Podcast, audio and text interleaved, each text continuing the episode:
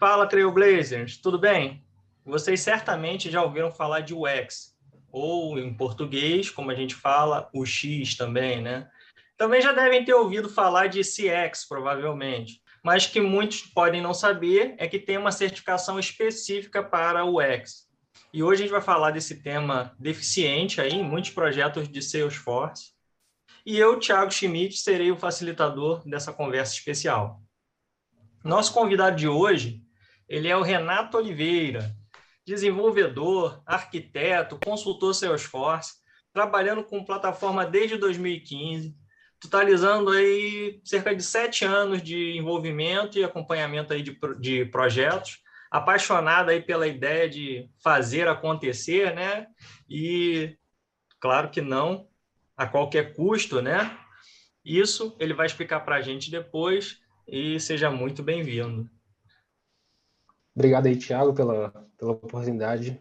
Salve para todo mundo que esteja assistindo. Vamos, vamos que vamos. Renato, você já acompanha a gente há algum tempo e sabe que quem vem traz uma música. Você trouxe uma música hoje aí para os nossos espectadores e ouvintes? Trouxe, trouxe sim. Eu trouxe uma música que, francamente, tem, tem ficado na minha cabeça aí já há alguns dias, algum tempo, porque é de uma série que eu acabei de, de assistir, não tem, para falar a verdade, só lançou a primeira parte dessa série na Netflix recentemente. Mas é uma música que ficou muito na minha cabeça e é um rockzinho bastante é, legal de, de escutar. A música é originalmente em japonês, então quem não curte pode, pode pular esse episódio, pode pular a música desse episódio. Mas depois eu vou colocar o, o nome certinho, porque, se não me engano, o nome da música é Stone Ocean. É a música de abertura da sexta parte do desenho é, JoJo's Bizarre Adventure. Legal, e a gente vai botar essa música lá na nossa playlist do Spotify e vocês vão poder conferir essa e a música dos nossos demais convidados que vieram aqui, né, e trouxeram também. Então, é uma, uma playlist bem eclética, vale a pena conferir. Se você não sabe que música é essa, Stone Ocean, que o, o Renato falou, vai lá dar uma conferidinha que você também pode gostar dela, hein? Renato, a gente também sempre pede para que as pessoas tragam ali, tem alguma frase, algum ditado, alguma coisa que você ouviu na sua vida que faz muito sentido e que você leva para você ou que você indica para as pessoas quando os problemas chegam para você e você vai lá e fala, não, eu tenho uma coisa que para mim faz muito sentido e funciona, é isso. Olha, tem uma frase que eu gosto bastante, que eu para falar a verdade, eu nem lembro quando que eu escutei ou li ela pela primeira vez. É, é um ditado que eu não sei nem quem falou, para falar a verdade. É aquela frase: o certo é o certo, ainda que ninguém o faça, e o errado é o errado, ainda que todos o façam. É, eu acho que essa frase ela reflete bem a maioria das situações e aquela questão da visão de curto prazo e a visão de longo prazo, que é, é uma grande diferença aí que, que as pessoas têm, porque assim, é, inclusive em projetos, né, a gente pode falar um pouco ali mais para frente, mas resolver um problema no curto prazo não necessariamente significa que aquele problema vai estar resolvido dali a um ano ou mais, né? Não vai ser um negócio sustentável. Pensando no longo prazo, assim, falando em questão de projeto. Mas é uma frase que encaixa uh, ah, para a vida toda, para um monte de, de conceitos, né? É bem abrangente apesar das pessoas acharem, né, que porque todo mundo faz errado, que é o normal, né, isso não é normal, né, em nenhum lugar, né. Então assim a gente precisa ter a consciência que o certo é o certo independente, né, de que não esteja, esteja ninguém fazendo, né, porque todo mundo aqui no Rio, principalmente, tem muito disso, né. É, tem o pessoal dá o famoso calote no, no ônibus, né e aí quer entrar de graça e tal. Não é porque tem um monte de gente que faz que aquilo ali é normal, aquilo não é normal. O normal é você ir lá, né, e pagar sua passagem, né, para que o negócio funcione direito. Então, assim, não, não é porque os outros fazem errado que você tem que achar que aquilo ali, porque todo mundo faz, é coerente para você, né, faz todo sentido, né. Renatão, antes da gente entrar no tema em si, tá? Que é um tema, um tema que, inclusive, o pessoal vem pedindo aqui já. É, conta um pouco para a gente aí sobre sua formação, sua carreira, para a gente conhecer um pouco mais o Renato. Então tá, é assim, a minha história ela é bem, eu diria que ela é bem, bem enxuta, apesar de serem sete anos aí de experiência. É, eu conheci Salesforce lá em 2015, quando eu estava no meu último ano da, da faculdade. E, bom, eu tava, eu tava na, pra falar a verdade, naquela época de vou arrastar mais um ano para ver se eu consigo um estágio. Acabei conseguindo um emprego. É, foi, foi assim, uma mistura de sorte, mas também eu, eu diria que tem um, uma boa pitada de competência naquilo ali, porque eu, eu, já vou contar como é que foi a entrevista, né?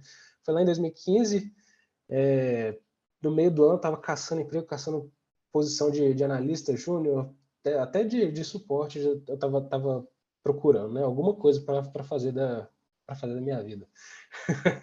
Mas aí eu encontrei uma vaga num site que nem existe mais aqui, tinha um monte de vaga aqui de BH, um site antigo chamado Civil, se não me engano, o nome era Civil, né, na época. Mas, enfim, encontrei uma vaga lá que dizia é, que estavam procurando pessoas para aprender uma tecnologia nova e, tipo, sabe aquelas, aquelas descrições, tipo, aprender do zero. Então, aí eu falei, ah, beleza, já, já mandei para esse tanto aqui, vamos, vamos, vamos tentar, né? Vamos ver o que, que, que é esse negócio aqui. Lembrando aí que na época de 2015, não tinha Lightning, não tinha Trailhead, não, então, assim, você procurava Salesforce era, na internet. Eu... Era o ano que estava é. começando, não era? Era o ano. O, o, é. o Trailhead surgiu ali no, no, no, ano de 2015, acho que mais para o final. Ainda era muito embrionário, pouca, pouco conteúdo ainda, né? Sim. né? Eu acho que era pouca coisa e foi lançado junto com o Lightning Experience, né? Que foi, acho que no final. Ou no final de 2015 ou no começo de 2016, alguma coisa assim. E aí era assim, a interface ainda estava tava daquele jeito, né? Tudo basicão, só conseguia fazer as coisas básicas mesmo. Mas aí naquela época, é, fui chamado para essa entrevista. Eu, eu, lembro, lembro até hoje vividamente assim como é que como é que foi, porque tinha uma pessoa que ela tinha ido estava fazendo entrevista antes de mim. Pra, a posição nem era para desenvolvedor não, mas é, a pessoa que estava tava na minha frente, perguntaram para elas aquela pergunta clássica né, de, de desenvolvimento. Qual é a diferença de uma classe e de um objeto?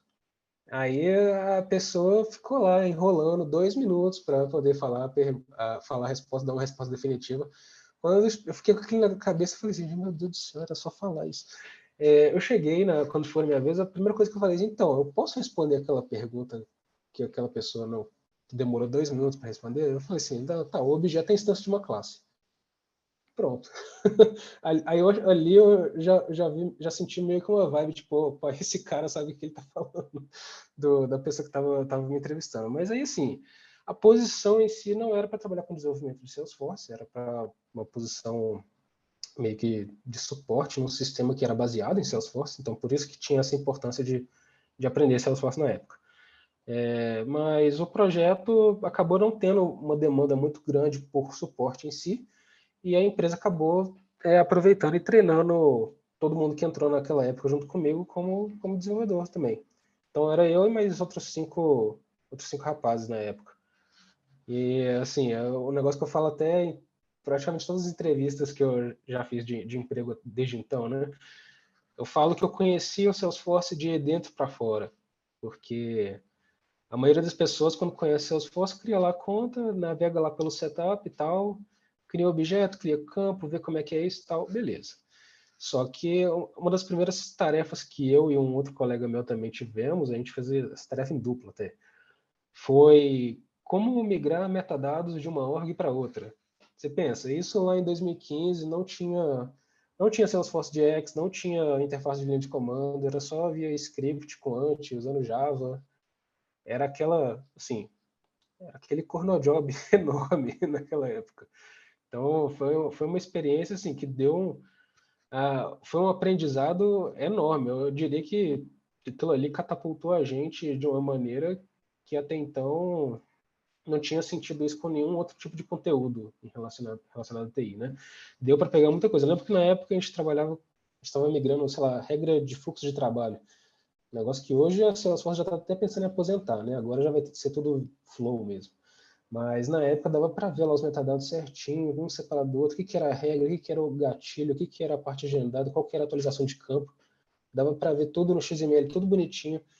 e aí quando chegava na interface tinha, tinha gente que não, não entendia muito bem como é que estava na interface. E a gente lendo o XML do outro lado, falou assim, não, tá vendo? Olha, quando você coloca aqui, fica desse jeito aqui no XML e tal. Dá até pra, dava até para editar o XML diretamente antes de colocar na, na outra org, né? Então, assim, foi uma experiência muito bacana e, bom, não, não tinha, não era de X, né? A gente está falando de UX e provavelmente vamos falar de, um pouco de CX. Tem também o DX, que é o Developer Experience, que a Salesforce meio que inventou esse conceito, né? Mas na época não tinha DX. O DX veio depois com as ferramentas veio de bem depois. e tudo mais. É, veio é, bem depois. depois. Muito bem. E entrando aqui um pouquinho no tema, assim, mas antes de começar mesmo, né, eu queria fazer um nivelamento, né, porque tem gente que vai ouvir aqui, está ouvindo pela primeira vez o termo e tal. Então, assim, para nivelar, o que, que é o X? Tá, vamos lá. É, o que, que é UX é, em, em, geral, né? UX é User Experience, experiência do usuário. Uh, até hoje eu não vi esse conceito sendo utilizado em outra área que não seja é, de pro, projeto de sistemas de, de, informática. Geralmente quando a gente fala usuário, é, usuário é só o usuário de um sistema, usuário de um aplicativo, usuário de uma plataforma, né? Então, que, que é o UX? O UX é o estudo de como que, isso, como que a gente projeta uma interface de forma que atenda às necessidades desse usuário e seja uma interface agradável e performática para esse cara, né? Como é, como é que a gente desenha uma interface que resolva o problema daquele usuário especificamente? Né? Basicamente, o conceito de, de UX é esse. E aí, tem também, a gente já até comentou, citou um pouquinho aqui de CX, né? E existe ali, assim, o que que, assim, vamos primeiro diferenciar o que que é o, o X do CX, né? E qual é a fronteira, tem uma fronteira ali pequenininha entre um e outro, né? É, eu diria até que, conceitualmente, eu diria que até o, um está dentro do outro. Porque se for pensar bem, o cliente, ele é um usuário, de certa forma. Se você, tem, se você é um banco, o seu cliente é o usuário do seu aplicativo. Se você tem um marketplace, o seu cliente é o usuário do marketplace, o seu vendedor também, né? Os vendedores associados. Então, assim, o, o, o UX ele é um conceito bem, bem abrangente. Agora, da forma como ele é utilizado nas empresas, conceitualmente, assim, na, no, no dia a dia das empresas, o CX, né, o, a experiência do cliente, ela envolve muito mais do que apenas o sistema que ele está usando. Então, você pensa aí, por exemplo, é, pegar um, um exemplo que eu acho que todo mundo vai conhecer, que é o Nubank, por exemplo. Nubank, direto você vê nas redes sociais, no Twitter, gente comentando que ah, recebeu uma capinha, recebeu um, um, um cantilzinho de água, recebeu alguma coisa, recebeu um, um mimo do, do Nubank, né? Um mimozinho. Então, assim, a experiência do cliente ela vai além do, daquilo que ele está usando. A experiência do cliente é você agradar o cliente com outras coisas além do sistema também. O cliente não teve uma experiência boa com a gente, vamos conquistar esse cara de volta. Vamos, como é que a gente faz para agradar esse cara? Isso faz parte da experiência. Vamos dar uma boa experiência para ele com a gente. É uma experiência do relacionamento, né? E aí, assim, eu querendo, sem querer, fazendo um merchan aí para Salesforce, mas é, a Salesforce é uma plataforma que propõe o quê? Melhorar o seu relacionamento com o cliente, né? O CRM, Customer Relationship Management, né? Propõe ali, a proposta é o quê? Gerenciar melhor o seu contato com o seu cliente. Então, é, até entra um pouco ali no, no CX, né? De certa forma.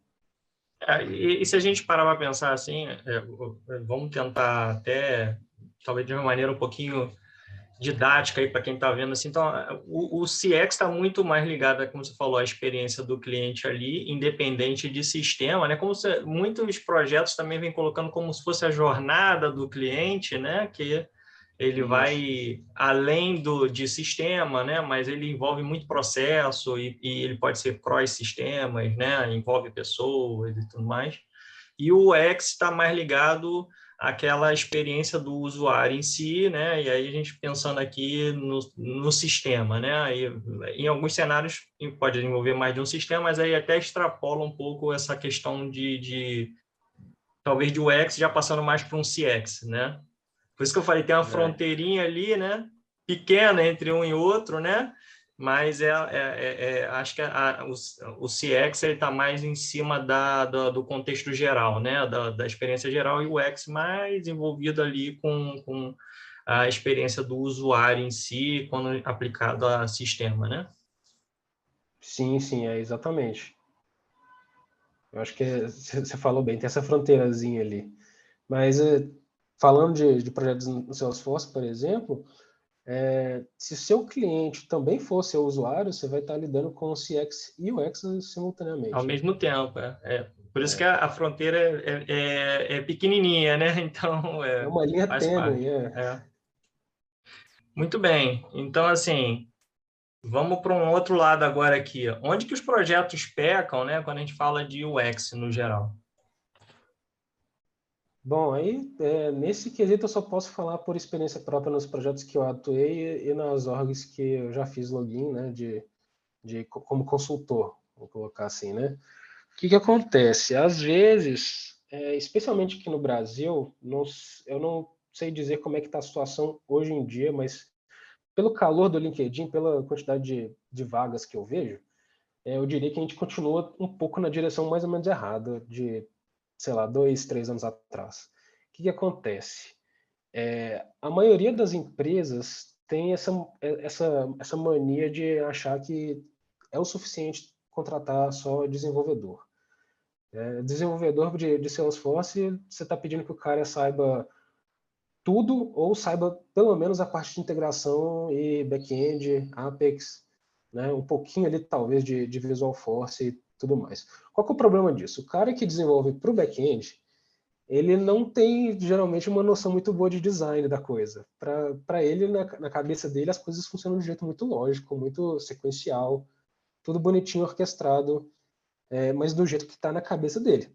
Só que a gente tem que se colocar, quando a gente fala de UX, a gente tem que se colocar na pele do usuário final daquele sistema.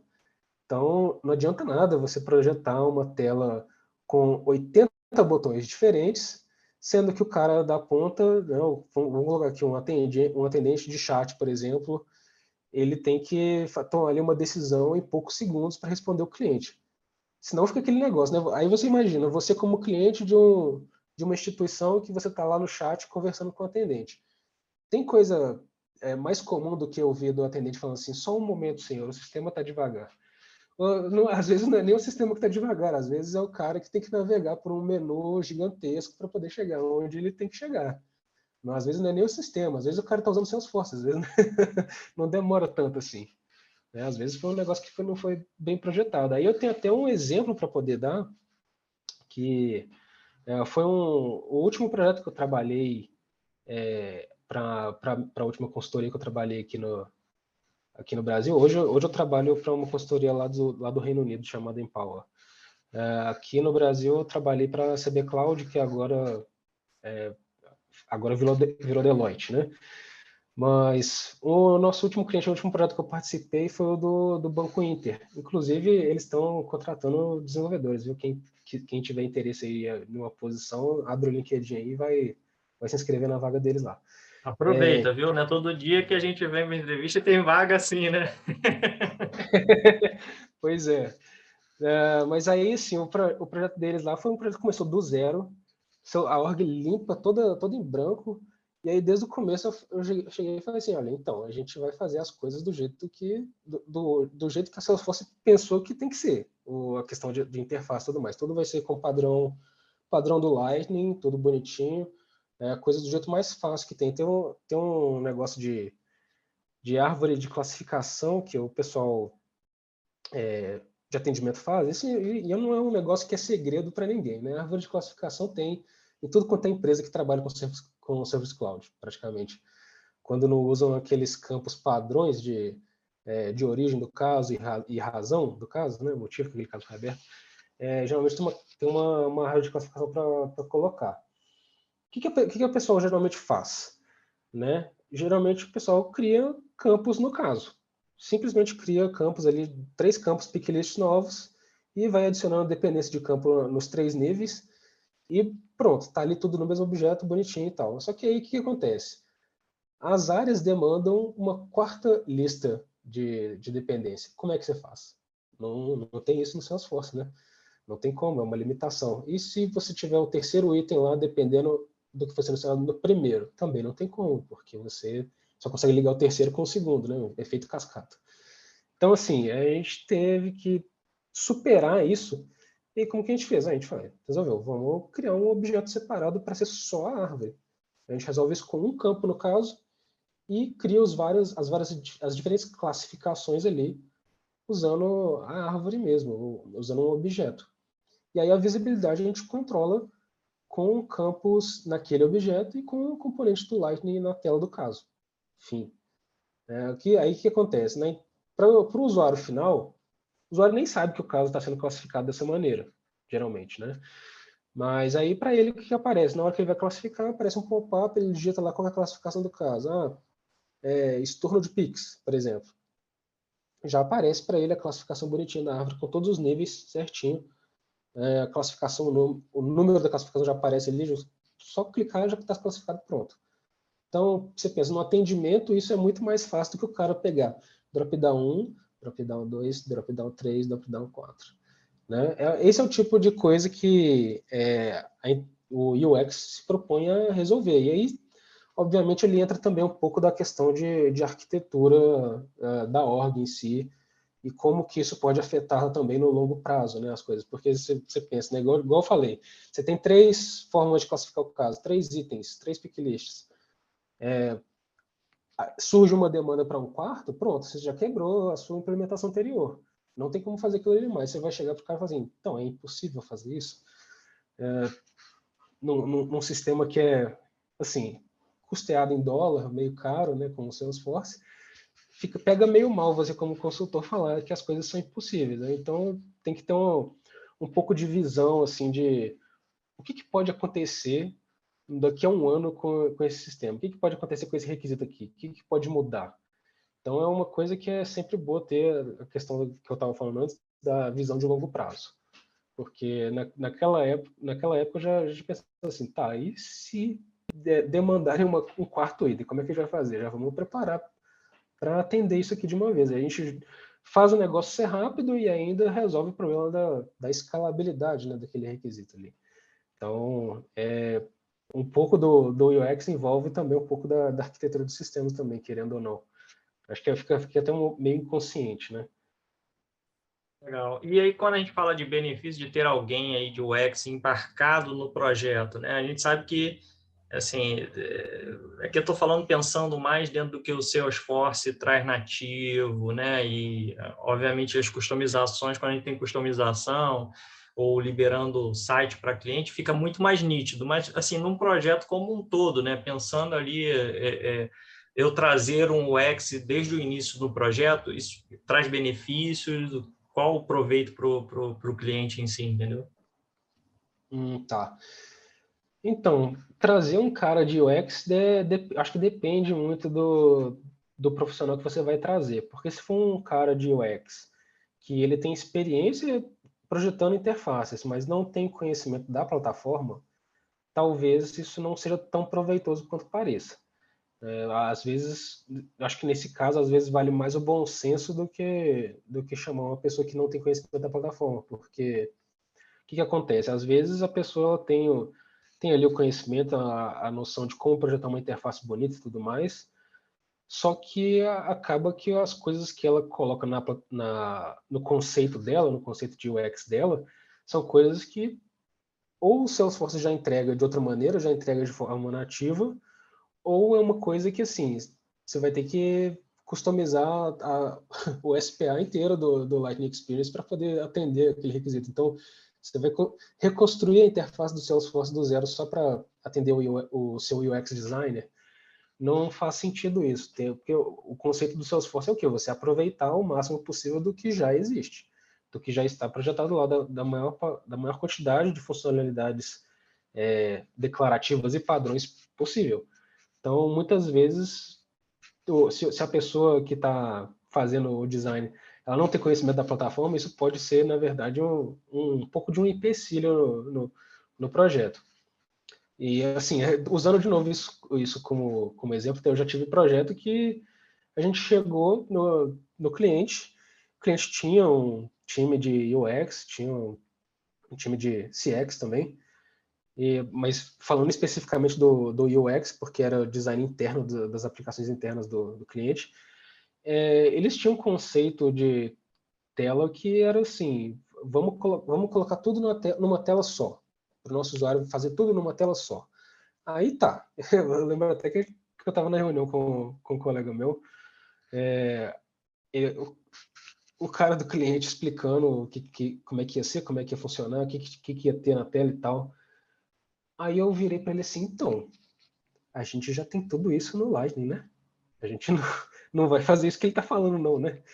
Então, é, é, aquele negócio, quando a pessoa não tem conhecimento das capacidades da, da plataforma, o que, que, o que, que dá para customizar no Salesforce, é, meio que começa a se formar ali um, um monstro que você tem que, você tem que derrubar ali no, logo no começo do projeto para não virar uma bola de neve depois. Você fala assim, oh, então, é, isso aí a gente, com todo respeito, a gente não vai fazer isso todas as funcionalidades que você quer, a gente vai entregar, só que não vai ser desse jeito especificamente.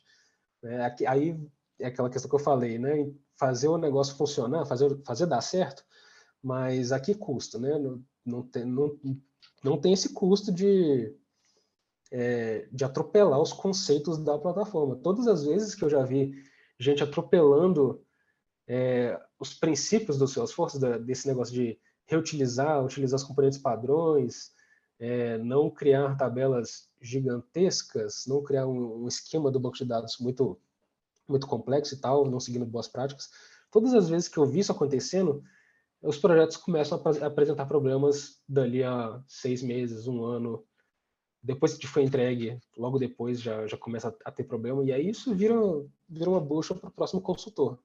Às vezes você não está nesse projeto, mas aí a outra empresa de consultoria que fez, o, fez a, o, o monstro, né?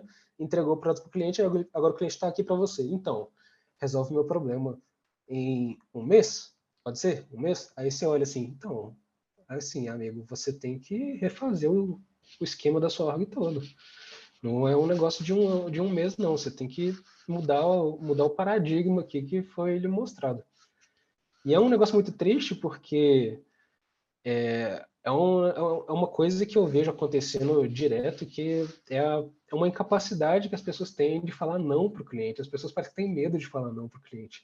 Mas você está ali na posição de consultor é justamente para é, botar o raciocínio do cliente na, na direção correta. Ele está indo muito para cá, opa, não, não, peraí, isso aqui não vai dar certo, vamos corrigir, vamos... E, e depois ele não entende por que, que às vezes adicionar um campo leva tanto tempo, porque ele customizou tanto o negócio seja no front ou no back, que ele já não consegue mais fazer o um negócio simples, né? Então, acaba dificultando muito, né? O negócio que era para ser, muitas vezes, as customizações que pedem ali, né? As para, deveriam ser parametrizações, né?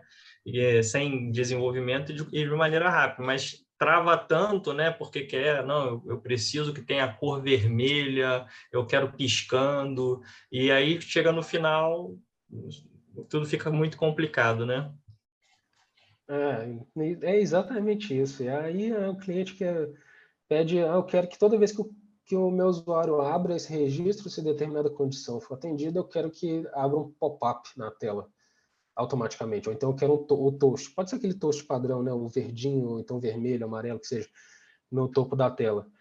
Aí você olha assim, mas o, o guia de estilo da Salesforce não indica você fazer isso, porque isso não é o UX apropriado. Você quer deixar que o registro ele tenha algum, algum problema, vamos colocar assim, alguma, alguma ação necessária que, que o seu usuário tem que tomar, você cria ali um componente, talvez uma, uma cor mais vibrante, ou então uma notificação para o seu usuário, uma notificação pela própria interface, ou então por e-mail, ou então os dois, dependendo do nível de, de alerta que ele tem que dar.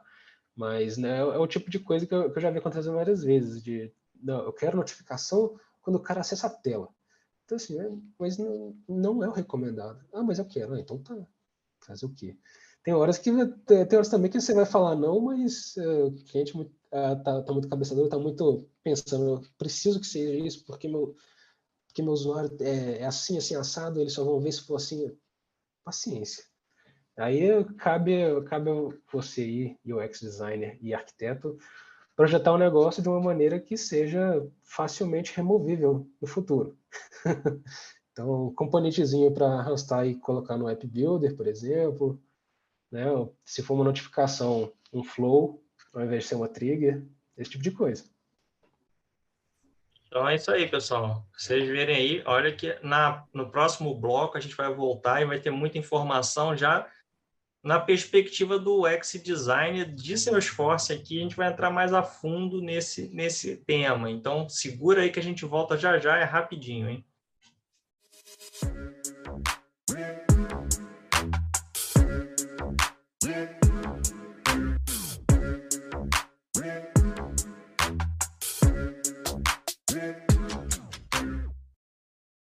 seu time de vendas usa o WhatsApp para interagir com os clientes, conheça a Whatsly, parceira global da Salesforce, que integra o CRM com o WhatsApp dos celulares dos próprios vendedores. Com a Whatsly, os seus vendedores poderão acessar na própria tela do WhatsApp os detalhes dos clientes, criar leads, administrar tarefas e até fazer cópias automáticas das conversas. Acesse whatsly.com e conheça os nossos planos. É isso aí, pessoal. Falei que ia ser rapidinho. Voltamos. Estamos aqui agora com o Renato Oliveira, que está falando para a gente sobre esse papel de UX dentro de projeto. E agora eu vou fazer a pergunta para ele. O que é essa certificação de UX Design da Salesforce?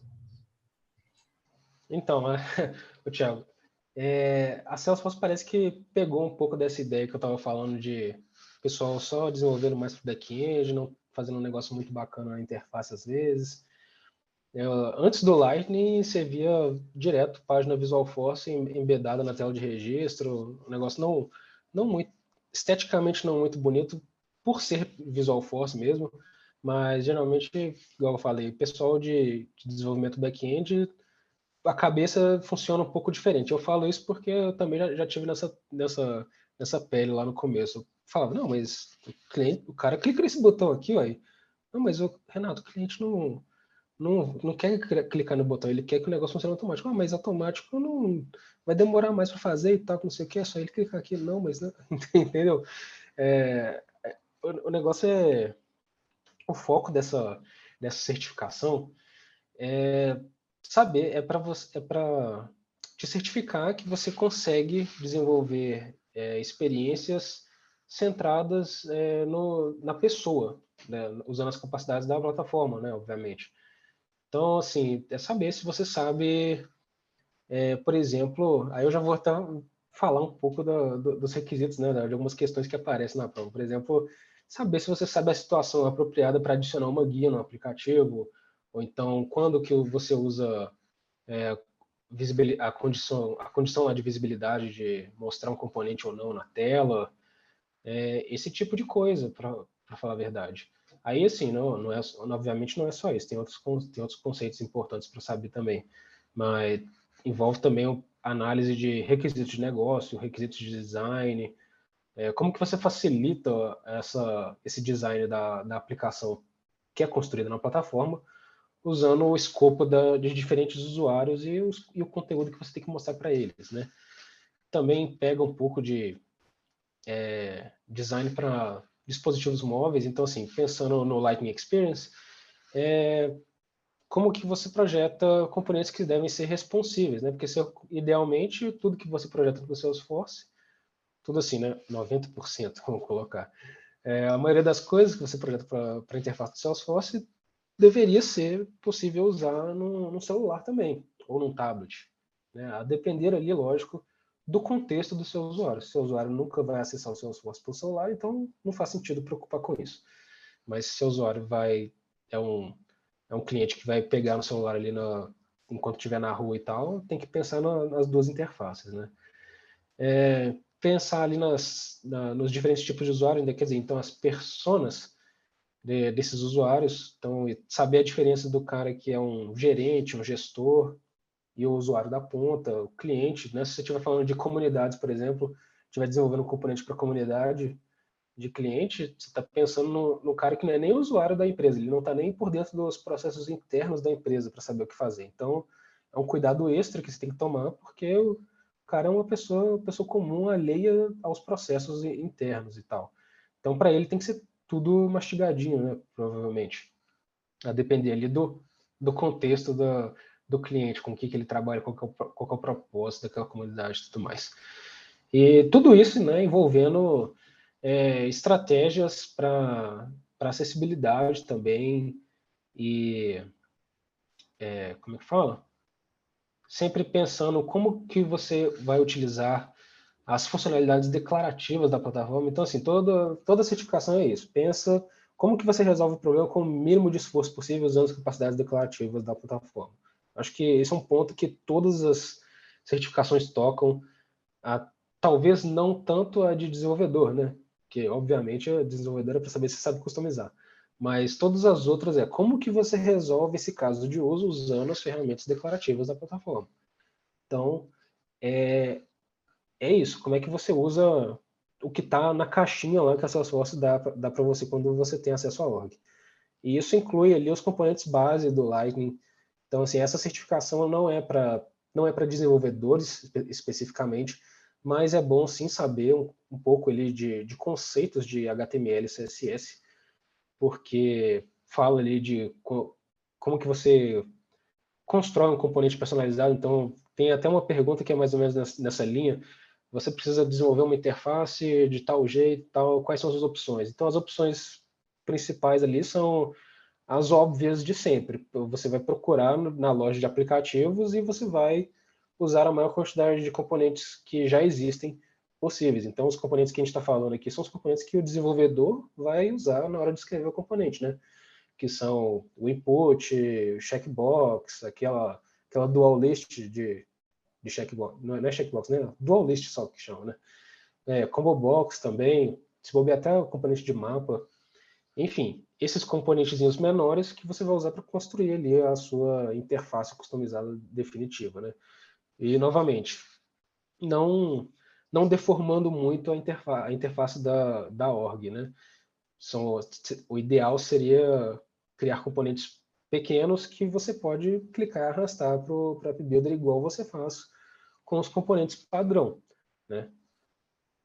E aí você acabou falando um pouco aí do perfil, né? De para quem é essa approach, você falou assim, não é para desenvolvedor, mas então para quem, quais os perfis que mais se adequam? É para o cara que já trabalha com design ou é para um administrador ou um consultor que conhece o seu esforço e quer aprender um pouco mais de front, ou é para o desenvolvedor ali, mas que ele quer, sei lá, aprender algumas coisas a mais de front-end, que, assim, como você falou, quando o cara é muito back, né?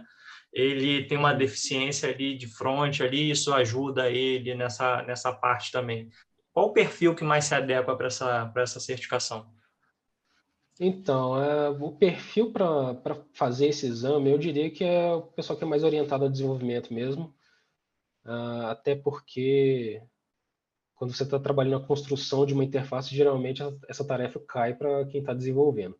Mas isso não exclui os administradores também, quem tem a certificação de App Builder, principalmente, porque a certificação de App Builder é basicamente você saber mexer no App Builder.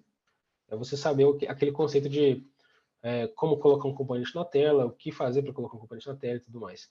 O, acho que essa, essa distinção que a Salesforce faz ficou até um pouco mais clara na minha mente aqui agora quando eu falei. É, tem esse conceito de app builder, que é o cara que não é um, o administrador da org, mas ele tem o conhecimento suficiente de administração e talvez até um pouco de desenvolvimento para construir as próprias aplicações, porque aí ele é capaz de criar ob os objetos, é, regras de validação, campos, etc., e, os, e arrastar os componentes para as telas, customizar layouts e tal. Se você for pensar bem, tem muita aplicaçãozinha pequena que você consegue construir no Salesforce sem usar nenhuma linha de código. Né? A, ideia, inclusive, é essa. Você, sendo ali certificado de App Builder e talvez de administração também, você sabendo mexer com Flow, para automações um pouco mais pesadas, você consegue construir um monte de coisa no, no, no Salesforce sem usar código. E aí tudo que você precisa de código, você pega na, na App Exchange, ou então em repositórios no GitHub de códigos é, de, como é que fala? De pacotes que são de, de código aberto e tal. Você instala, tem, tem vários deles que são instaláveis, inclusive. E aí, quando instalado, eles é, disponibilizam, esses pacotes disponibilizam mais componentes e mais, talvez até ações de, de fluxo que não estariam disponíveis anteriormente. E aí você consegue construir um monte de coisa sem você mesmo escrever uma linha de código. Esse é o papel do App Builder.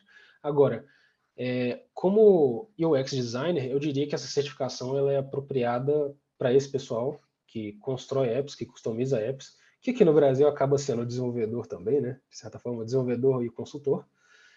E também para basicamente qualquer pessoa que tenha certificação de, de app builder e tenha assim, tem interesse, né? Acho que o, o drive principal para tirar uma certificação do Salesforce é ter o interesse realmente em atuar com o que aquela certificação propõe. Então, essa certificação aqui ela é para trabalhar com desenvolvimento de interfaces para o usuário final no Salesforce, então você tem que demonstrar um interesse em fazer isso. Né? Essa é a minha opinião, pelo menos. Uh, só para abrir um parênteses, eu, por exemplo, tenho, tenho outras certificações, eu não tenho a de consultor de Sales Cloud até hoje, não tenho interesse, não gosto dessa parte de Sales, minha parte é mais o service mesmo e back-end, só, só um exemplo.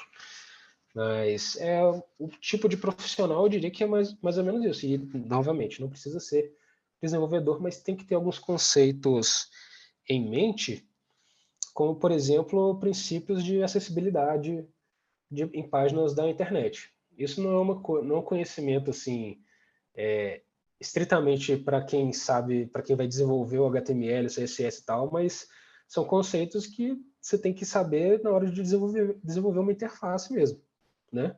Então, você tem que ter ali os princípios de, de bons, de, as boas práticas, né, de desenvolvimento de interface para o negócio ser bem feito, você passar essa certificação bem também.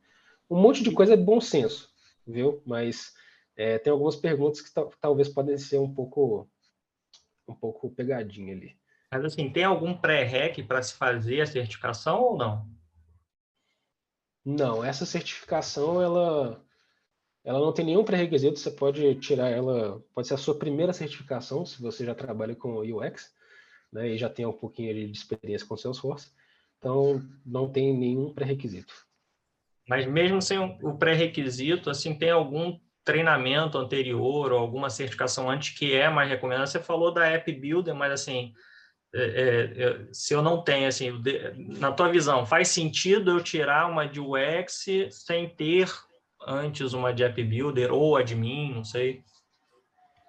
Eu diria que elas estão mais ou menos ali no mesmo nível, sabe? É, talvez, talvez assim, a, de ela é mais focada em aplicar os conceitos de desenvolvimento de, de, de UX, né, de interfaces, é, no conceito do Salesforce, no conceito da plataforma. Então, não, não, eu não diria que, tem, que, é um, que seria um pré-requisito você ter as outras certificações antes, mas com certeza é bom ter uma vivência ali construindo aplicações no Salesforce. Então, você tem que saber é, o conceito do App Builder, como que o App Builder funciona, como que você, como que o conceito de aplicativos no Salesforce funciona, como que, né, você clica lá no, no botãozinho na, na esquerda e muda de aplicativo, as guias mudam, é, as coisas que aparecem para você na tela mudam basicamente as guias mudam, né? Mas enfim, como é que como é que funciona esse conceito de guias? Quais tipos de conteúdo você pode mostrar nessas guias? Como que você personaliza o conteúdo dessas guias? Então, é mais ou menos por aí. Se você sabe essas coisas e você tem interesse é, e você sabe um pouco ali do, dos conceitos de, de UX, tem obviamente a trilha do Trailhead, né, o Trail Mix para poder fazer e o módulo e tudo mais. Mas se você sabe dessas coisas que são um pouco mais do App Builder, vale a pena você dar uma olhada se você tiver interesse né, nessa certificação de UX. Porque aí você já tem meio que a fundação para poder não, não, não, assustar com nada que peça né, né, nessa, nessa certificação. E comparando a dificuldade da prova em relação à dificuldade que é a prova de admin ou app builder, qual que você acha assim? Está mais difícil a de UX? Está no mesmo nível? Está mais fácil? E por quê, né? Ah, tá. É, então, eu, eu acho que dessas três que a gente falou, dessas três que a gente falou, é, a de admin, app builder e a de UX.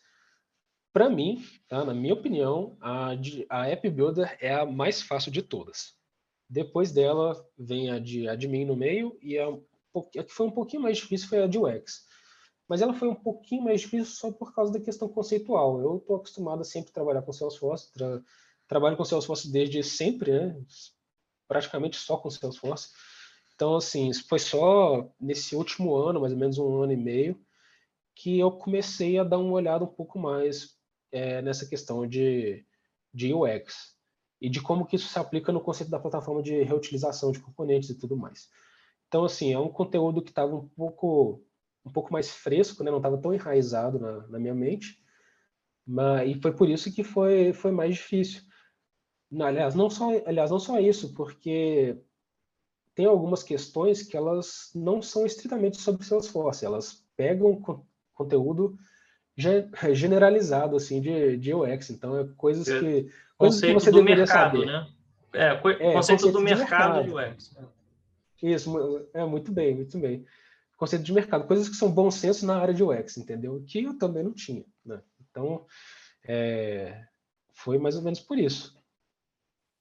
Mas Legal. quem já está eu... inserido nesse mercado vai tirar de letra essa parte. É. Aí tem que estudar eu, só a parte Salesforce. Eu compartilho com você que a de admin é mais difícil que a de app builder também, tá? Eu também sinto isso. Acho que eles pegam mais pesado na prova de admin do que na de app builder um pouquinho ali, sabe? E a de UX eu não fiz, então ainda não posso dizer, mas é, realmente ainda ainda, né? Ainda é isso aí. E aproveitando aqui, então, vamos falar um pouquinho aqui do formato da prova, como é que funciona, né? Como é que é o formato, preço, tempo, quantidade de perguntas?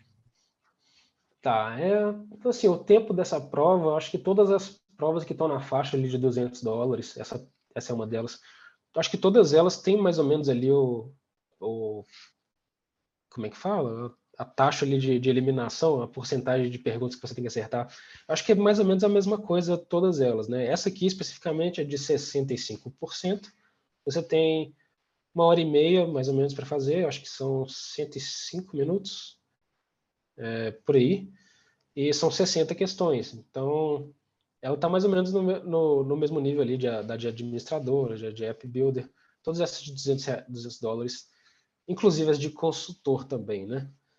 Ah, o formato dela é o clássico, né, de, de múltipla escolha, com, acho que eu não lembro se inclui cinco perguntas é, aleatórias para poder testar o desempenho dos candidatos. Mas é aquele negócio, né? De, de, de Na verdade, de, essas cinco é para testar as perguntas, são perguntas teste, né? Que eles colocam, né? Para que até para eles avaliarem e incluírem numa próxima versão. É. Essa, essas perguntas, no fim, elas não vai, mas você não sabe qual é, né? Tem umas perguntas que às vezes vem meio tosca assim, aí você não sabe, pô, é, é. aquela pergunta ali está valendo ou não está. Tem grande chance dela não valer, você só não sabe qual é que vale e qual é que não vale, né? É, exatamente. Poxa, e... essa pergunta é tosca assim mesmo ou é tosca porque eles estão testando a tosquice do negócio? Então, e ainda tem aqueles 30 minutos, né? Você, você acha que não usou, né? Os 30 minutos, você usou só o tempo padrão da, da, da prova, né? Usei só o tempo padrão. Então, mas para quem não sabe, tem 30 minutos ali adicionais para qualquer prova que você faz da Salesforce em inglês, você pode entrar e pedir 30 minutos adicionais para é, por conta de não ser seu idioma nativo. Não importa às vezes se você é bom ou não no inglês, tá? Mas se você não, inglês não é sua língua, sua língua mãe, né? Então você pode pedir esses 30 minutos. Como é que você faz isso? Você vai lá no Trailhead, né? E você abre um, tem um, um chamado lá que você abre dentro do Trailhead que você pode pedir esses 30 minutos adicionais, tá? E eles concedem. Tem que fazer antes, não é na hora não, pessoal. Não vai esquecer não.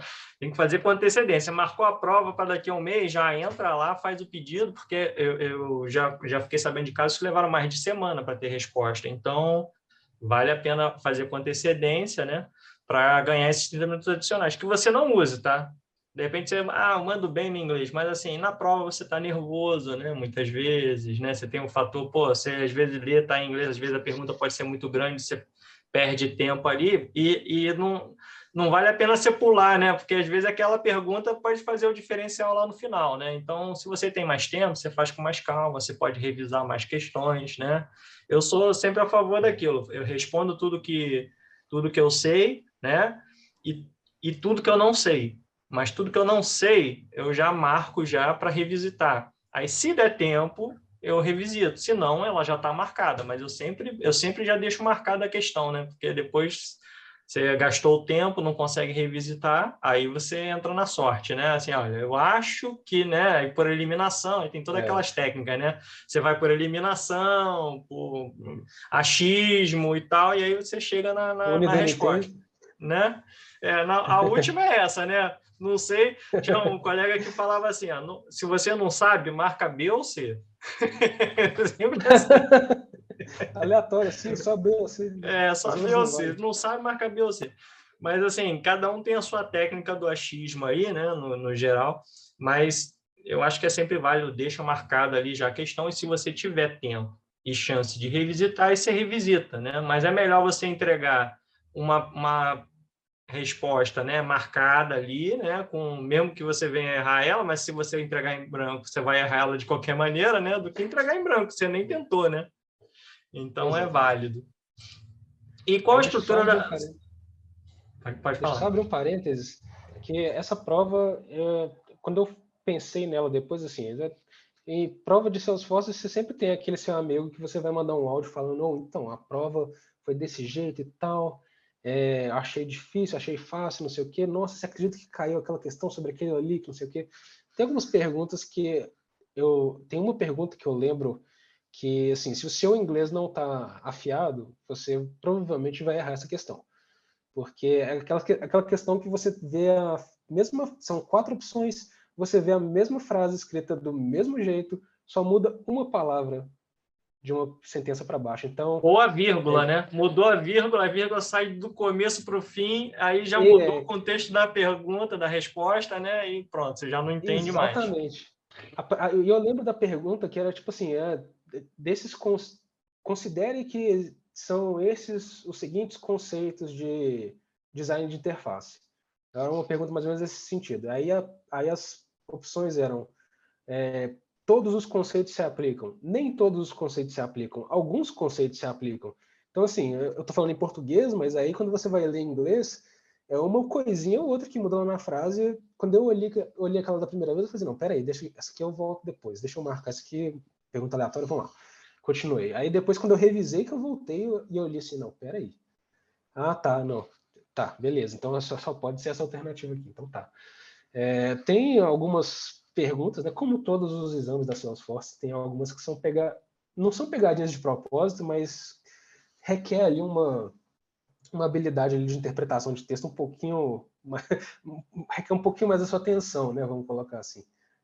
É, e quando você já está estudando em inglês, você já vai acostumando também com os termos. Se você está estudando em português, vai fazer a prova em inglês, você vai ter mais dificuldade na prova e é mais chance de até de errar. Se você não tiver se preparado para nenhum simulado, nada, você tem mais chance de errar porque os, às vezes o conceito, né, tá ali é o mesmo, tal, mas na tradução muda, né? É, papéis é roles, né? Assim, aí você fica assim, pô, né? É meio estranho para quem não está ouvindo pela primeira vez. Aí você tem coach, é, é, é, coach, né? Mas aí você, aí você vai ver lá em inglês tem cota. Ué, Cota e coach é a mesma coisa? Não é, são coisas diferentes, né? Cota está ligada à meta, coach está ligado à cotação. Então, para quem está estudando em, em português só, quando pega a prova em inglês, pode se enrolar com os termos. Então, às vezes, aí é uma dica que, assim, eu sei que é mais fácil para a gente que é brasileiro, né, que fala português, estudar em português, sem dúvida, é muito mais fácil. Mas, no fim, se o objetivo for a certificação, você precisa acostumar com esses termos. Então, tem algumas maneiras. Bota sua org para inglês, né?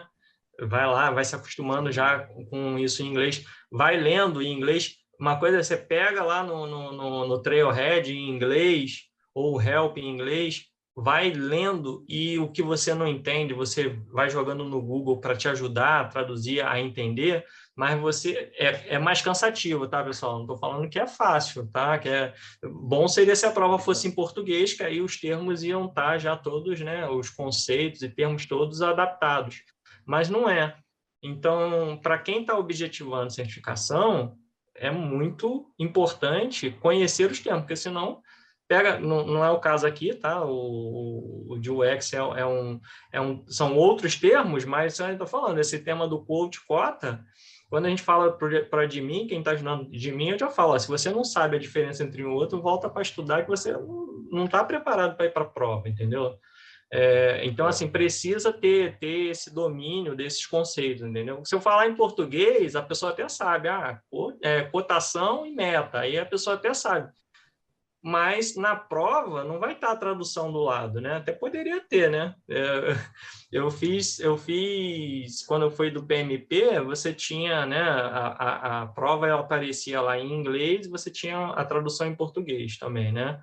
Então te ajudava. Se você está estudando em português, né? Aí você ia conferindo, e mais o original em inglês estava lá também. Então você tinha os dois Aí você podia, opa, não entendi direito, eu estou na dúvida do termo, vou olhar em inglês.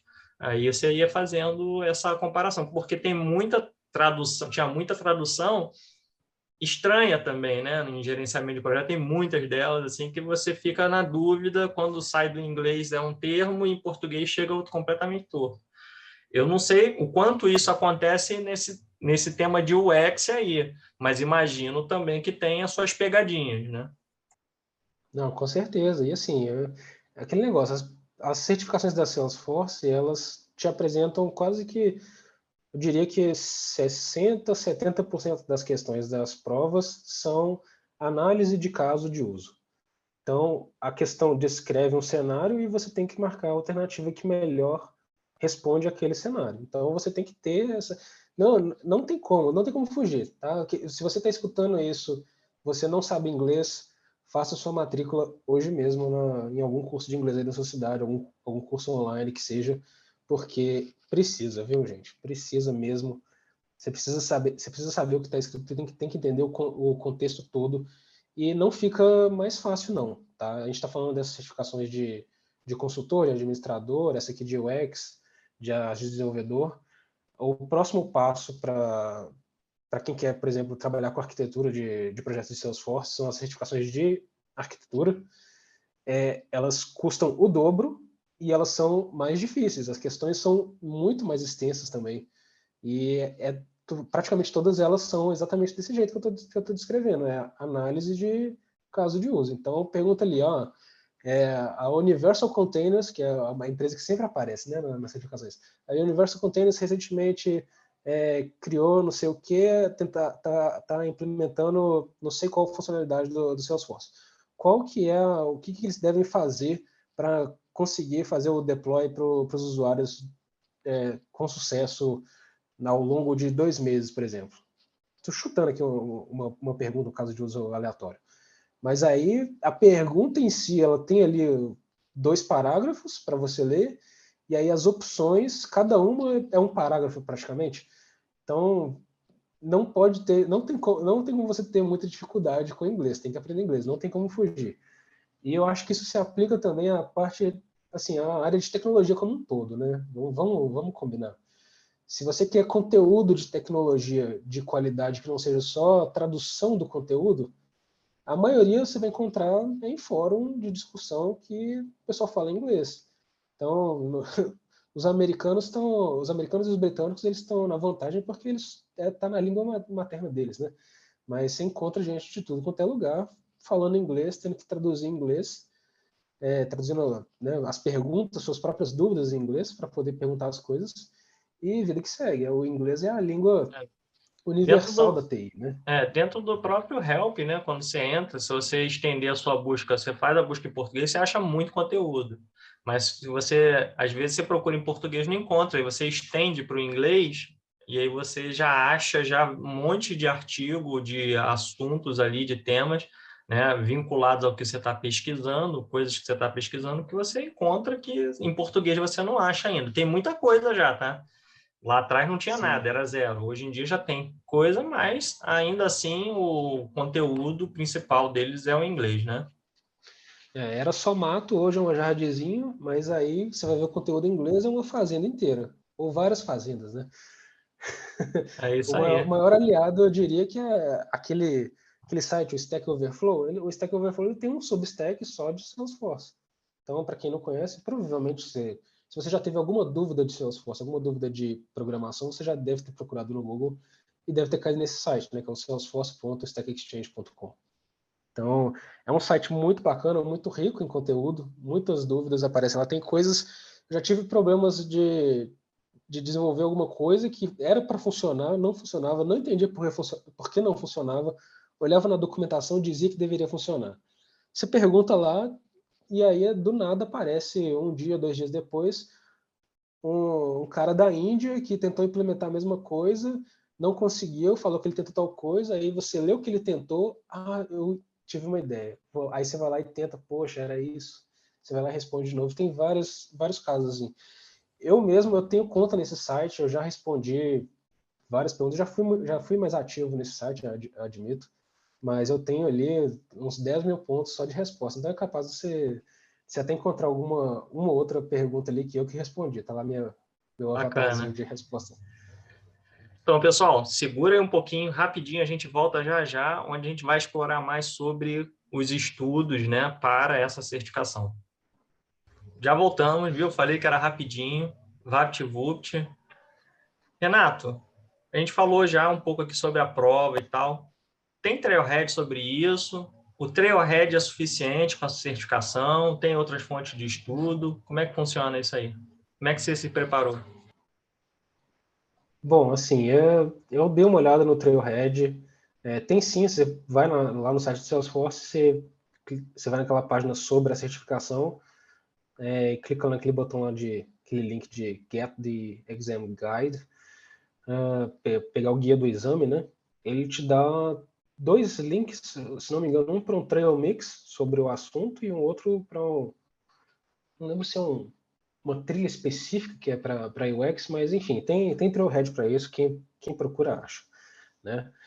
Uh, o meu processo de preparação para essa certificação, eu confesso que eu não estudei tanto, eu, eu dei uma olhada assim por alto, o que, o que, que caía na, na prova, um monte de coisa ali eu já sabia, e então eu só meio que estudei os, os pontos fracos ali que eu que estava faltando, que são as coisas mais conceituais de, de UX mesmo. E só na tua visão, só o Trailhead é suficiente ou precisa buscar coisa fora aí? Eu acho que o Trailhead talvez seja o suficiente, mas você tem que prestar atenção nas coisas que você está fazendo. Não dá para fazer o Trailhead de, de qualquer jeito, sabe? É, não é igual quando você está fazendo sem, sem pretensão nenhuma, só para só acumular ponto. Porque eu já vi isso, a gente fazendo Trailhead só para conseguir o títulozinho lá de Ranger e não, nem prestando atenção no que estava acontecendo nos exercícios. Mas tem coisa lá que tem, tem alguns conceitos que você tem que pegar e, e enraizar para o dia da prova mesmo, porque é um, é um pouco além do bom senso, né? Quer dizer, o, o, tem o bom senso, mas aí tem os nomes das coisas que são o bom senso. Eu dar um, dar um exemplo aqui, por exemplo. O exemplo, por exemplo, é ótimo. Mas tem os princípios de desenvolvimento de, de UX que é, a interface ela tem que ser ela tem que ser bem percebível pelo usuário, ela tem que ser operável, compreensível e robusta também. Quer dizer, não é, é um negócio que ela tem que ter coesão pelo sistema inteiro. Aí entra aquela questão de usar o Lightning Design System. Né? Você está desenvolvendo coisas para a interface do Salesforce, você vai usar o CSS da Salesforce, você vai usar os componentes da Salesforce, porque aí você unifica a interface, né? não fica aquele negócio feio para o usuário, usuário ver. Porque isso, querendo ou não, por mais que a gente fale, ah, mas isso é uma questão só estética. Não, é, é estético, mas isso também pesa no design de interfaces, porque ninguém quer ficar olhando uma interface feia. Vamos combinar, né? Ninguém gosta de mexer num sistema que a tela tá azul, do nada a tela fica vermelha. Pô, que coisa que é essa? Muda a fonte do nada, o, o menu tá de um jeito, o conteúdo da página tá de outro. Pô, para com isso. Isso não é muito, não é muito legal, não.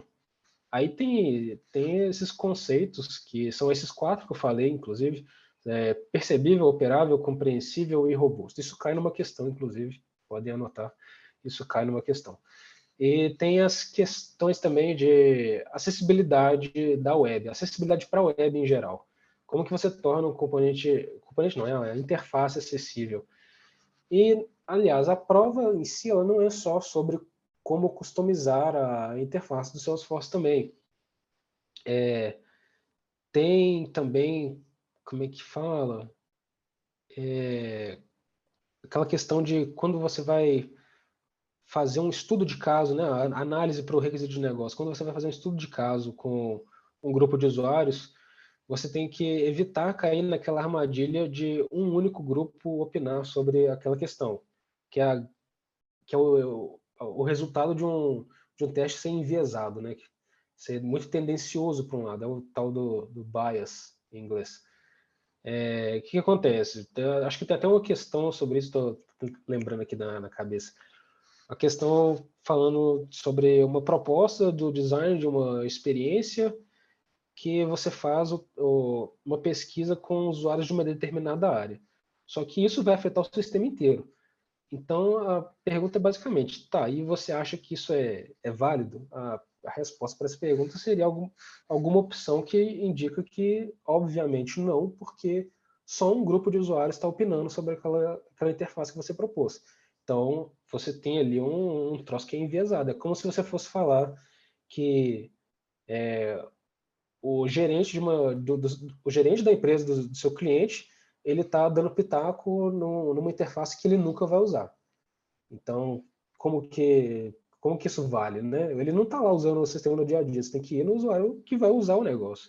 Chegar para o cara e perguntar assim, aí, o que, que você faz? Vamos, deixa eu acompanhar o seu dia a dia, o que, que você precisa fazer, o que, que você precisa na tela, com qual frequência, etc. É, como que a gente pode melhorar a sua experiência, não a experiência do que o seu gestor acha que você quer, né?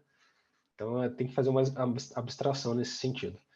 Então cai esse negócio do viés de, de confirmação também. Tem, se não me engano, é uma trilha que é só para isso no Trailhead. Enfim, deve estar tá lá no Trailmix, está lá no meio do Trailmix em algum lugar. Mas é uma, uma questão importante também. Não só porque cai na prova, mas é uma questão importante para o dia a dia. Então, e quanto tempo mais ou menos você levou de preparação para essa certificação? Então, é, eu marquei num dia e fiz no outro. Eu marquei a prova, vi o que estava faltando, estudei ali um, um, dia antes, dei uma conferida, e aí no outro dia eu fui fazer a prova.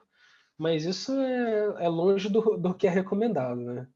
Uh, acho que é bom você dar um espaço de uma semana, talvez duas, para poder fazer fazer uma prova que você não se sinta muito preparado. Eu, no meu caso, já tinha é, essa bagagem aí de sete anos de experiência, já estava estudando esse negócio de UX, já fazia uh, algum tempo, né, um ano e meio mais ou menos. Então, para mim, os conceitos já estavam muito mais, é, já estava 80% claro o que, que, que, que seria o conteúdo da prova, né? Então, tinha muitas outras certificações ali, de App Builder, de admin, né? essas coisas que complementam o pacote Isso. ali, né? Isso, é. Pois é. Então, as, as questões que envolvem como customizar a interface do Salesforce, como que funciona a questão de guias de aplicativo, como que você torna uma guia visível ou não, etc, etc. Esse tipo de coisa não, não valia a pena eu ir lá no Trailhead e, e, fazer isso, porque né, já estava já tava enraizado. Então, para mim foi foi esse foi um pouco diferente, mas é, eu realmente recomendo, recomendo que é, o pessoal leve tem um pouco mais de tempo entre o dia que você marca o exame e o dia que você faz, de fato, para poder se preparar. E que dica de ouro você dá aí para quem quer tirar essa certificação específica? Essa certificação, poxa, é complicado falar é, de uma certificação específica, porque tudo que vem na minha cabeça aqui agora é um pouco do, do tal do bom senso. Uh, puxando ali do começo da entrevista, uh, voltando àquela questão de saber falar não para o cliente e tal, ter um pouco de bom senso, um pouco de visão de longo prazo, eu diria, né? É, a dica de ouro é ter bom senso na hora que você vai ler e interpretar as questões. Obviamente, estu estudar e tal.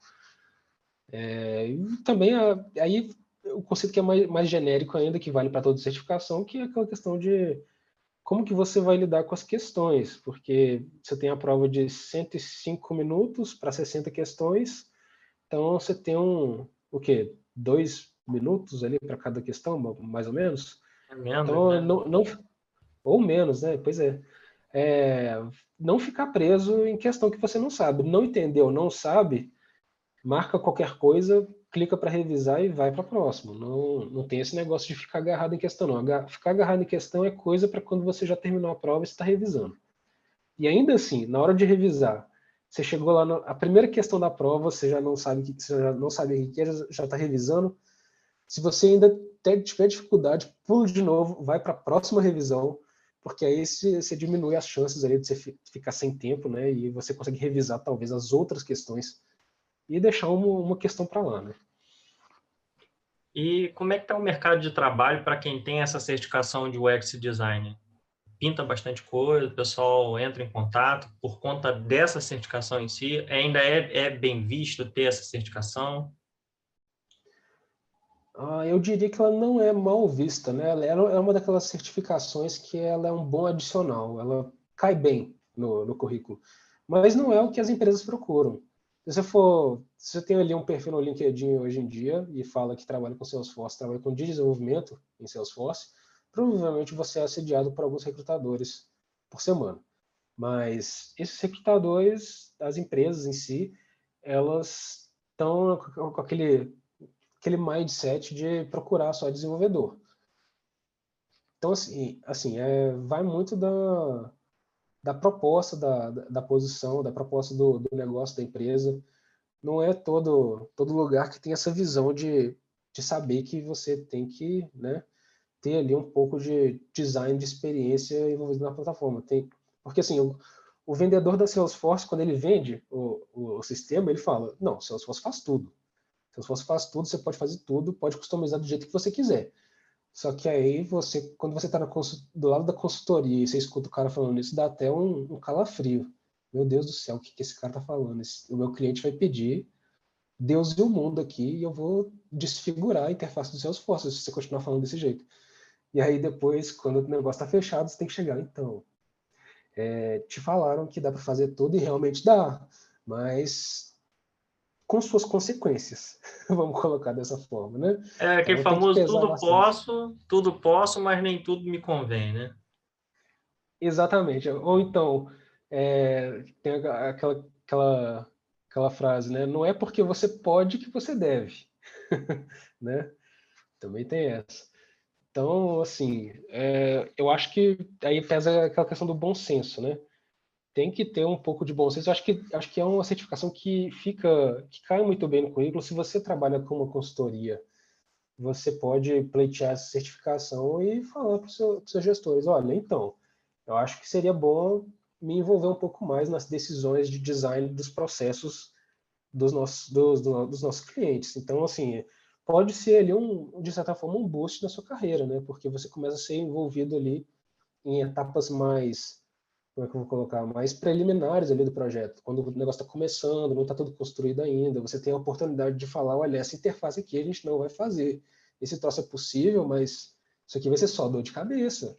Daqui a um ano, quando o cliente pedir para adicionar essa tal outra coisa aqui, a gente vai sobrecarregar o time de desenvolvimento só para poder modificar isso. Não vamos fazer isso, vamos pelo padrão. Vamos achar uma saída usando o Salesforce padrão, Salesforce nativo. Né? Que é o que, que é a proposta da plataforma, né? Cliques ao invés de código. Né? Show de bola. E aí, o que, que você dá de dica aí para os nossos ouvintes, espectadores, do teu próximo desafio, do que, que você tem lido, estudado aí ultimamente?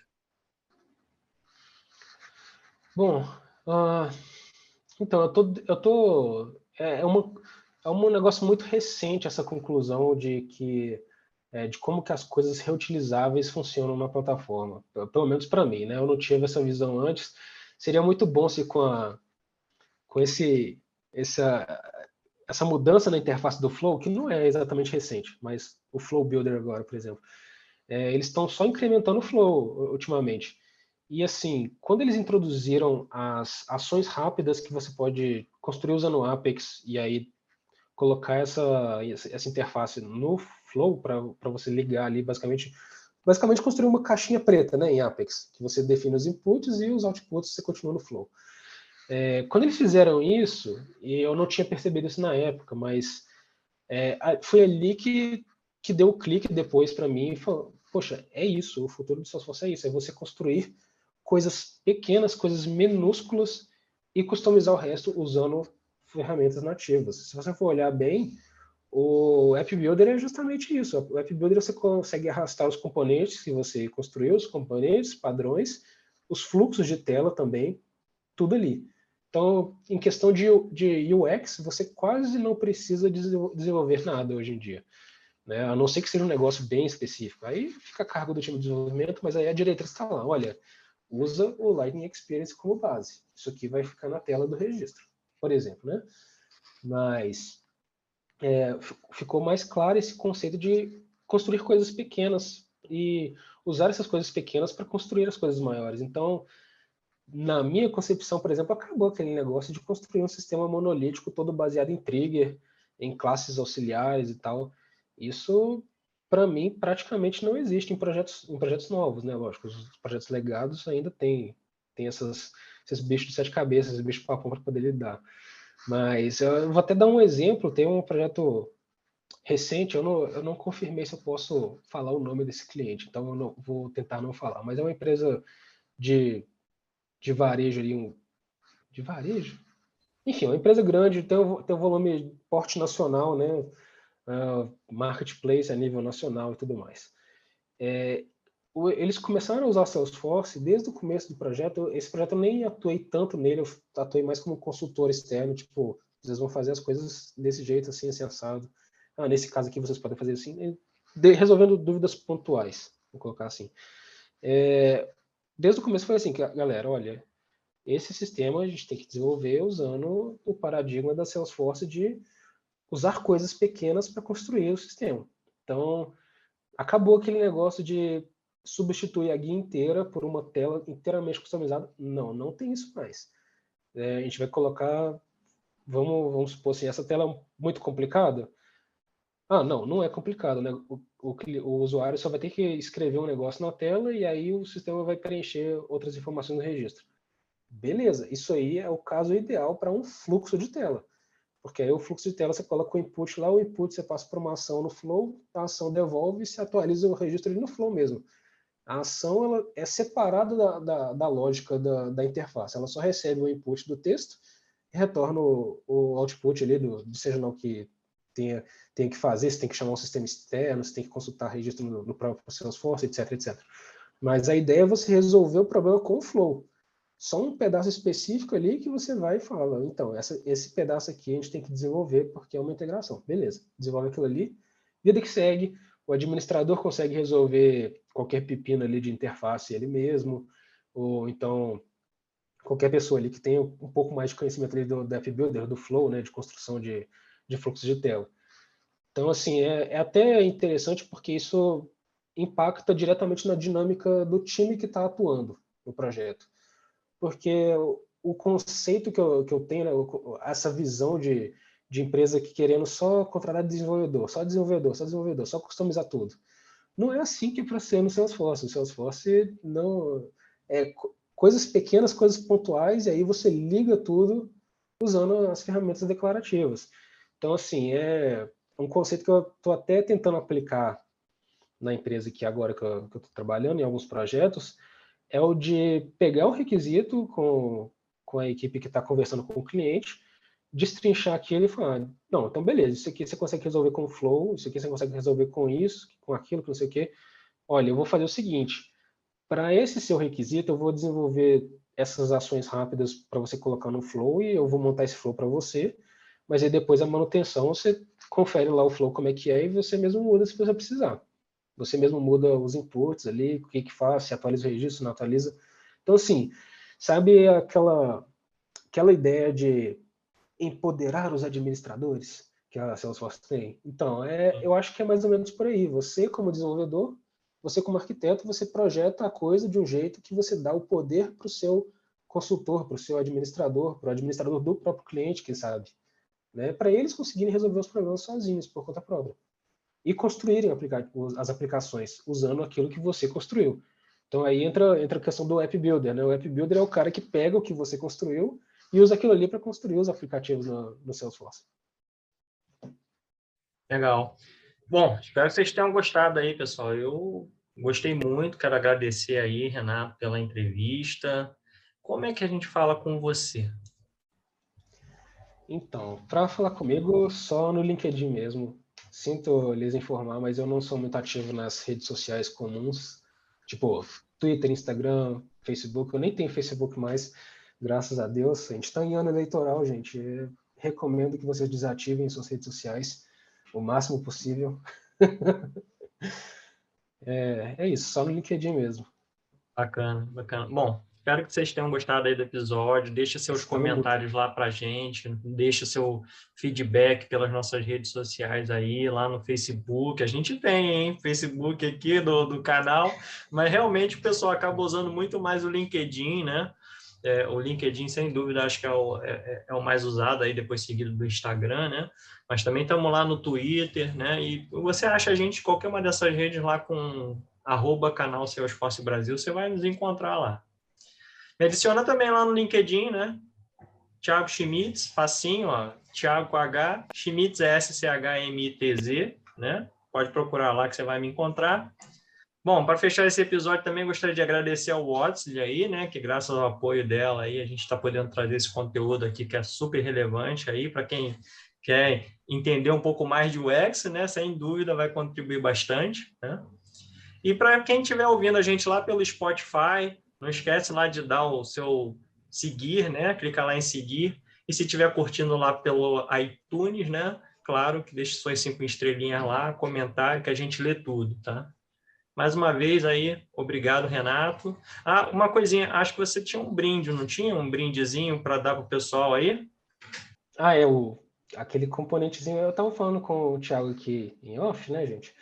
Uh, um componente que eu criei para ajudar a gente que trabalha com consultoria a gerenciar um pouco melhor uh, os, os logins com clientes, né? Porque assim, você trabalha com consultoria, o cliente cria um usuário para você, para sua equipe, talvez ali na, numa e pelo menos, pelo menos um usuário em produção, né? É, e o que, que acontece?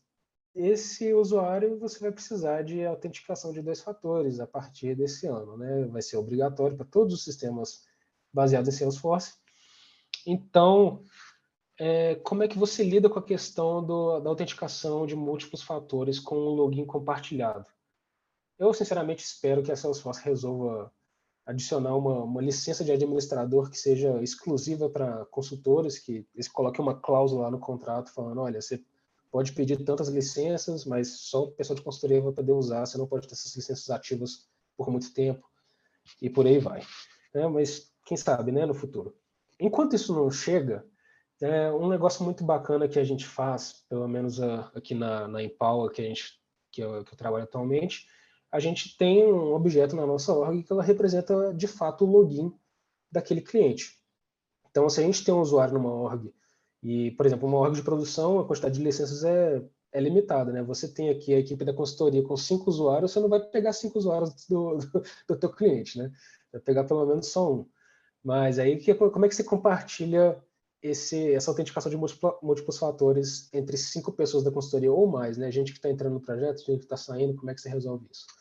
Então, é, no Salesforce mesmo, eu desenvolvi um componente que ele gera aquele código de seis dígitos de autenticação, da, da autenticação de múltiplos fatores. Né? Então, quando você ativa lá, você vai ativar no, no para um login, você tem aquela telinha de escanear o QR Code. Não sei se vocês já repararam, mas na parte inferior tem lá a opção, eu não consigo escanear esse código atualmente. Então, se você clicar ali, você vai ter o segredo do, da autenticação de dois fatores. É, eu já vou, eu vou até explicar o que é autenticação de dois fatores para quem não sabe ainda. É, você copia aquele código ali e passa ele para esse meu componente, ele começa a gerar a cada 30 segundos um código novo, um código válido, né, para aquele segredo. Então, quer dizer, você pode ter um registro na sua org de Salesforce, na sua org de consultoria. Acredito que todas as consultorias que trabalham com Salesforce têm uma org do Salesforce, então só criar um objeto lá, o username, password, e o campo do, com esse código lá. E arrastar esse componente para a tela. Depois eu vou passar o link para o Thiago, ele vai colocar na descrição aqui para vocês poderem acessar esse repositório no GitHub. Mas é um negócio muito bacana porque te poupa tempo, né? Poupa aquele, aquele negócio de ah, fulano registrou, tá, o, o usuário está no e-mail de fulano, fulano está de férias, eu vou fazer login. Envie, é, coloque a, a, o código né, que chegou no seu e-mail, como é que você faz? Não faz, né? Aí você fica na mercê do cliente. Ou muda o e-mail lá para nós, reserva lá a senha. Às vezes o cliente nem tem o conhecimento para fazer isso, por mais que para a gente aqui seja simples, né? Mas voltando um pouco no, no MFA, o que, que é, né? Essa autenticação de multifatores, ela nada mais é do que um compartilhamento feito em uma única vez de um segredo que ambos os seus, o servidor e você, né, o seu aplicativo, o seu celular, sabem. Então, naquela tela que mostra o QR Code, o que está acontecendo ali? O servidor está te mostrando, está mostrando para o seu aplicativo, olha, a partir de agora a gente vai se comunicar usando esse segredo aqui. E esse segredo não vai ser transacionado pela internet. Então, salva esse, salva esse código aqui agora, salva ele, porque você vai precisar dele para fazer login depois. Então, por isso que você não vê aquela tela de, depois, né? Só se você desativar e tentar ativar de novo a autenticação de múltiplos fatores. Então, aquilo ali, na verdade, é um segredo, é um algoritmo baseado em tempo, o tempo padrão é de 33 segundos. É uma especificação aberta, se vocês procurarem, eu não lembro qual que é o número dessa especificação, talvez eu passe até o link para o Thiago para ele colocar aqui, só de curiosidade também. Aliás, no repositório tem, preocupa não. No repositório na página inicial tem. Mas é uma especificação que é um, que é um segredo, é uma, uma espécie de... Não é uma chave criptográfica, mas tem um pouco de criptografia, de mexer com bits ali para lá e para cá. Tem até um código bacana que, que, eu, que eu fiz para adaptar isso para Apex. Se vocês precisarem fazer isso para Apex, tem isso lá no, no outro repositório meu também. Mas a ideia é que ambos os servidor, ambos o servidor e o seu celular vão interpretar o mesmo segredo com o mesmo algoritmo ao mesmo tempo, né? no tempo universal coordenado, que é baseado no tempo Unix. Você clonou, né? Fez uma clonagem do, do, do algoritmo. Exatamente. Você fez uma clonagem daquele segredo tem, e você tem duas máquinas com o mesmo algoritmo atuando ao mesmo tempo. Então, como é o mesmo algoritmo, como é o mesmo, o mesmo segredo que está sendo, é o mesmo input para esse algoritmo, o número resultante desse algoritmo tem que ser o mesmo. É, e é assim que funciona a autenticação de dois fatores. Você está passando o número, só o número, e aí o servidor vai gerar a mesma coisa e o número tem que bater. É isso, autenticação de dois fatores. Usando. Viu, pessoal? Esse foi o, o, o, presente aí do Renato aí para vocês. Não é vinculado diretamente ao X, mas é um problema que já está acontecendo aí, né? Para todas as orgs tem que usar MFA aí, realmente para consultoria né, que tem muita gente trabalhando pode ser um problema, né, vai tornar uma dificuldade, então ajuda aí, fica aí de brinde aí, mais uma vez aí, Renato, obrigado aí, e... Mas tem a ver com o X, sim, o componente é bonitinho, componente é bonitinho, você arrasta para trás. Tá vendo aí? Não, não é específico de UX, mas a UX foi aplicada, né? Exatamente, é. É isso aí. Tá ótimo. Obrigado mais uma vez aí, Renato. Pessoal, até a próxima.